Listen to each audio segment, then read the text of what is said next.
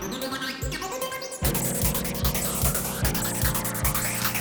学入試に情報が追加されデータサイエンス情報倫理 DX IoT 等のキーワードのもと企業務ソフトウェアに関する知恵を有する人材を求める今設計や実装の方法論だけでなくさまざまな現場での考え方背景方針心理面使い面人材育成について医療現場開発現場の事例を挙げて隠していきながらソフトウェア教育のあり方を提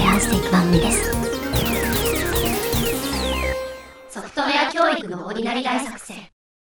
こんにちは、声ラボの岡田です。はい、えーこんにちは。フォンドの藤田です。藤田さん、今回もよろしくお願いします。はい、えーよろしくお願いします。はい。じゃあ今回、8回シリーズの第8回ということですが、今回はどういったテーマでしょうか？はい、えー最後になるのかもしれないですけど、えー責任がないの世界ですね。責任がないの世界。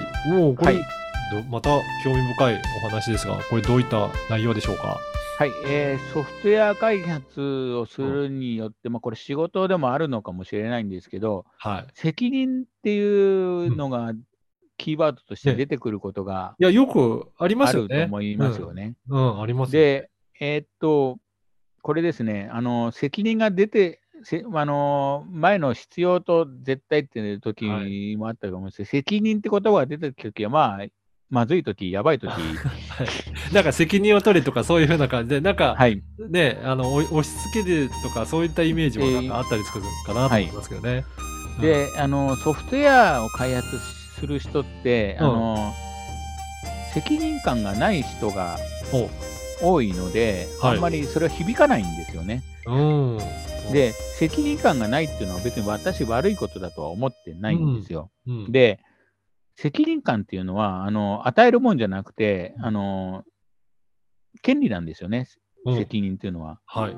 責任を持ってやりますっていうのは、あくまでも権利で義務ではないと私は思ってて、で、それがうまくいかない、あの責任感を要求するのって、私はもうブラック的な感じを感じてて、うん、どうん。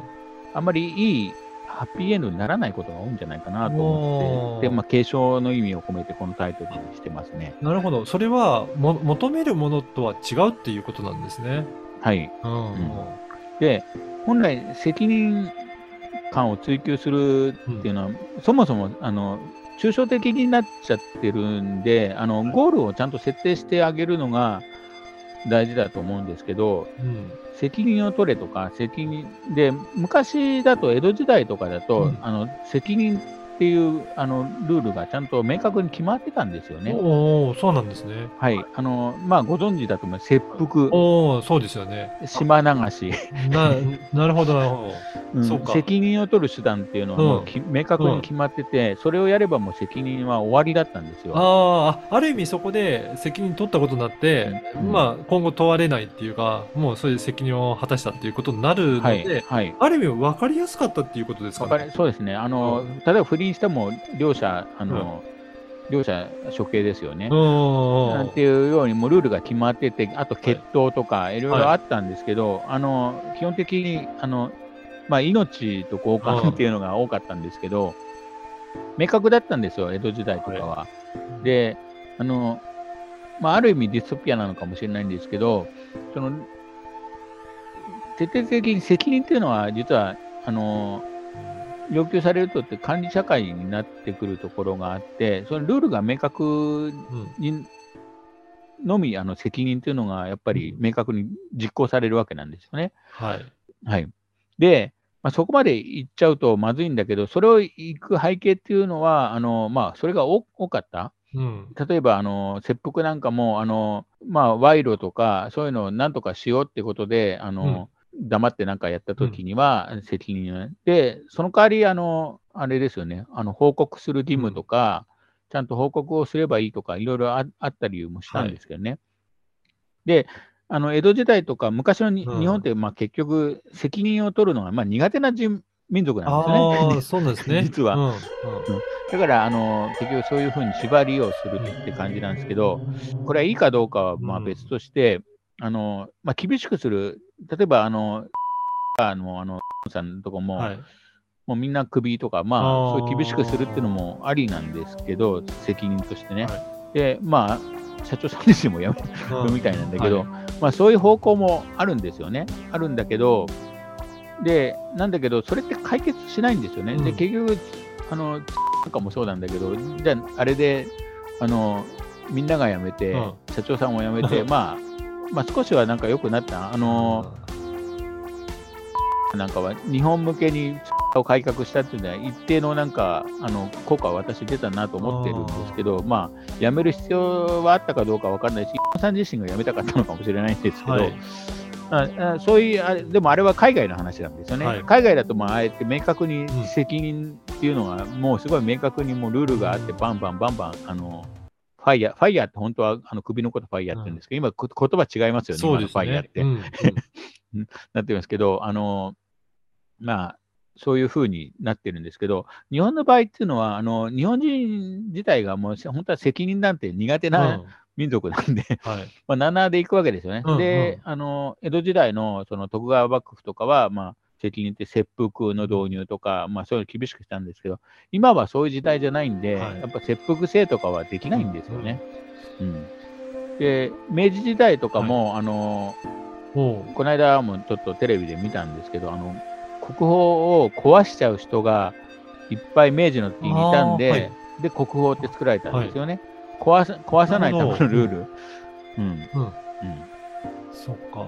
なんかそういうふうにしてルールをしっかり明確にしないと、なかなか、責任なんていうのはあうん。取れ取れないっていうところそうですね。で、があるんですね。ブラックだって言ってるのは、あの、大体そうなんですけど、責任感を要求する人には責任のルールを作ってないことが多いんですよ。うーん。そうか。ルールがないのに責任を取れっていうと、どうやって取ったらいいか。もわわからなくなってしまうその人を追い詰めてるだけなので、だからブラックって言うんですけど、うんそういうことですね。だからちょっとルールをまあ考えましょうって、あのはいやっぱりあのどうしても苦手なんですよね。そのうん特にソフトウェア開発の人っていうのは、他の仕仕事はいより多分苦手うんな人たちが集まってる傾向があって、でなかなか作りにくいんですよね。で例えば、うん。あの文ルールを決めるのも文章でまとめなきゃいけないんだけど、文章をまとめるのが苦手とか、プログラムは書けるんだけどって言うんだけど、まあ、はいプ。ログラム本当に書けてるかどうかは別として、まあ、でも、はだから文章は苦手だよっていう人が来るんだけど、じゃあ、あの会議で発言すればいい？でも、うん。会議では発言するのは苦手、プログラムはやる書けるけど、発言するのは苦手だよとか、なるわけだよ。なるわけなんですよ。で、これが、あの上長、上の人も同じ同じだった人が出世出世するわけなんで、うん同じような感じなんで、そもそもせ責任で、その自分がやってきた、あの前回やったあの認知的不協和の世界なんですけど、自分がやってきたこと、自分が苦労したことは正しいになっちゃうので、うんううんん。文章を書か書けなくても、プログラムはうできて動いたでしょ？だから、はい。文章はいらないんだよ。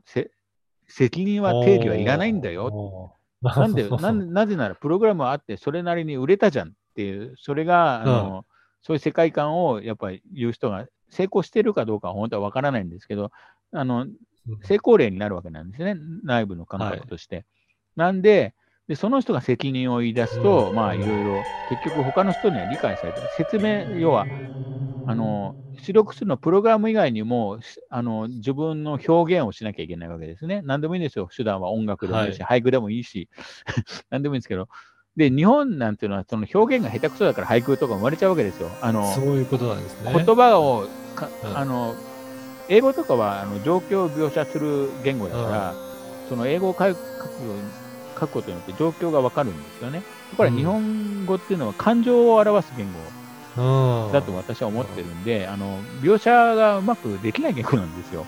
なるほど。だから、あの、あれですよ、俳句とかも書けないから生まれたんじゃない、僕はある意味ポカヨケだと思ってて、うん、その感情を表すのがいっぱい文章だとうまくやらないから、まあ、短い文字で感情を出すってル,、ルール、ルールそこをに制限をかけていって。制限をかけて、で、それで、あの、いろいろ逆にその制限をかけたことでいいものが生まれてはきてるんですけど、うん、それにあの俳句をベースにして教科とかいろいろあの川柳とかいろいろ出てきてるんで、まあその制限ルールがちょっとずつ変わってるんですけどね。うんうん。で、そういうんだと日本人って発揮するんですよ。バーってす素晴らしくね。り、なんかそういったある程度制限されたルールが決まった中で、こうやって取り組むっていうと、得意で発揮するんですね。うんで、ただそこのルールだけに絞られちゃうと、あのうん次のやつにお出遅れちゃうんですよね。で、有名なのだと、まあ、印刷技術が、うんあの日本は浮世絵がものすごくあ江戸時代発達して、あの一番すごかった時は14色の浮世絵って出てたんですよ。へえ、すごいですね。うん、で、あれは木版画で14個の木版を重ねるんですよね。うん。で、あ、まあ、重ねる技術もすごいですよね。あれ、手作業はいで全部やってるんですけど、で、あれはすごくて綺麗ですごい大量に安いものがあのいっぱい作られたんですよね。うん。うん、で、すごい技術のために印刷技術が遅れちゃったんですよ、日本は。わあ、なるほど。ん逆に遅れてきたんですね。で、デジタルの印刷技術も印刷技術が変にあの、うん。うん。で、その責任において仕事をしちゃうために、あの、はいアメリカなんかそうなんだけど、責任がない前提で、あのスタンダードって考え方があるんですよね。あのみんなができないから、じゃあみんなができるようなルールを決めましょうっていうのがアメリカの考え方なんですよ。うん、で、業務改善があの発達していったんですよね。で、統計で、統計的に、まあ、あの、へこの、ま、真ん中に集ま集まらせて、まあ、あとは異常でうん除外するっていう、その統計学的なのもアメリカで発達したのもそういう理由があるんですけど、まあ、みんなができるっていう前提で考えると、まあ、日本の場合はベテランが一人いればいいだろうとね。いう考え方なんですよ。まあ、なんだけど、ソフトウェアって実は、あの、ベテランがいると、まあ、楽なのは楽なんだけど、うん。みんなが誰でも、あの、コモディティって言うんですけど、できるって前提で、あの、やっぱ考えていかないと、その産業が、まあ、日本がう、あの、ソフトウェアがうまくいってない理由は、コモディティを目指さないから、うんもう一つあって、そこにも日本的な要素うん。がソフトウェア開発にも入っちゃってるっていうこと入っちゃっなんですね。てて、それうを、ん。あの、それが、あの、認知的不協和で正しいと、まあ、思思ってる人が、まあ、いるんで、ここのあたりの脱却っていうのが、あの、まあまあ、人の考えを聞くとか、まあ、そういうふうな原点に戻るんだと思いますけど、で、責任を定義する、あの責任を要求するときは、責任を定義して、えーと、自分は何の責任を実行したかっていうのって、大体説明しないんですね。はい俺は何々をやるから、お前は何々をやればいいんですけど、お前やればダメなんですよ。うんうんうん。になってますもんね。うんうん自分がやったことは自分のやったことでアピールは、でアピールをするのを良しとしないっていう文化もあるじゃないですか。うんアピールはするべきなんですよね。はい。うん、っていう感じで、発表も、だから本当に文章で語れないなら、それこそ本当音楽で語るでもいいと思うし、うんうん。あの別のあのプログラムで語るのはプログラムで語っても全然いいと思うんですけど、とにかく発表するっていうのがまあ大事だと思うし、うん、でそれからなんですよ。あと責任のルールをうん。明確にする。うん。で明確にするんだけど、あのちゃんとあの不安的な要素、はい。できなくなったらどうするの？みんな、あのみんなそれぞれ不安っていうのは考えてますからね。で、その不安が多分違うんですよ。うんうんうん、であの、ゴールだけ考えるんじゃなくて、不安の要素をどう解消するかっていうのもあ考えていかないと、で、考えない人が言う言葉、キラーフレーズが責任。そういうことですね。でキラーフレーズ言ったときは逆にちょっと気をつけた方がいいんですね。そあのこ、そういうことですね。よ要求する方は。うんうんうん。あと、要求するだけじゃなくて、責任っていうのは、あの、責任持ってやりますっていう、逆に、あの、はいポジティブな言葉でもあるんですよ。うん自分はこれに責責任を持ってますって、あの、はいアピールの場うんに、だから使われるように、あの、あの、なんですか、リーディングしていった方のが、まあ、うんうまくいくんじゃないかなと思いますけど、うんだから責任がない世界っていうのは、要はその責任を、まあ、要求するというよりは、うん。うん、あのなくても責任が生まれるっていうのはあのちゃんと定理をうん。してあげればあのそこの枠でみんな動き出すんですよね。